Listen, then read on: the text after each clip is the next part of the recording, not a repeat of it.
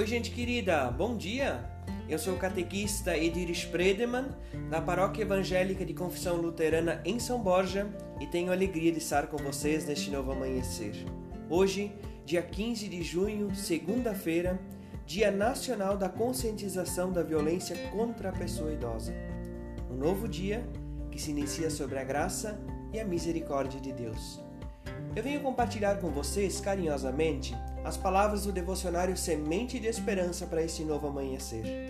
O texto bíblico que quer falar a nossa mente e o coração, de Tiago, o capítulo 1, o versículo 13 e 4, que nos diz: Pois vocês sabem que quando a sua fé vence essas provações, ela produz perseverança.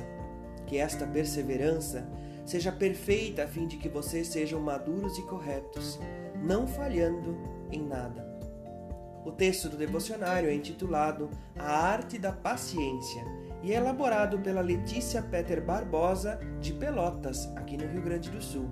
Nos diz assim a Letícia: Margaret Teacher uma vez disse: Eu sou extremamente paciente, contanto que eu consiga o que eu quero no final. Quando tudo está indo bem, parecemos pacientes. Quando nossos direitos são afetados em situações constrangedoras ou na dificuldade de alguma tarefa, ficamos impacientes. Esses momentos podem ser de provações para o encorajamento e até para a paciência. Será que no mundo de hoje é possível alguém manter a paciência em todos os momentos da vida? Adianta perder o controle?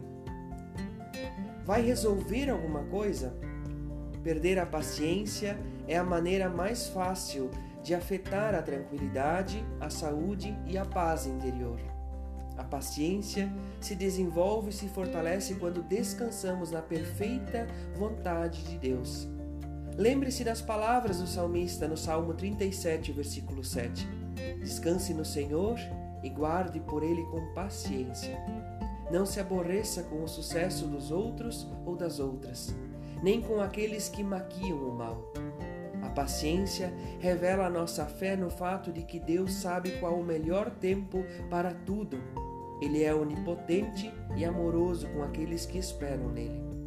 Bondoso Deus, dá-nos forças para suportar com paciência as provações da vida.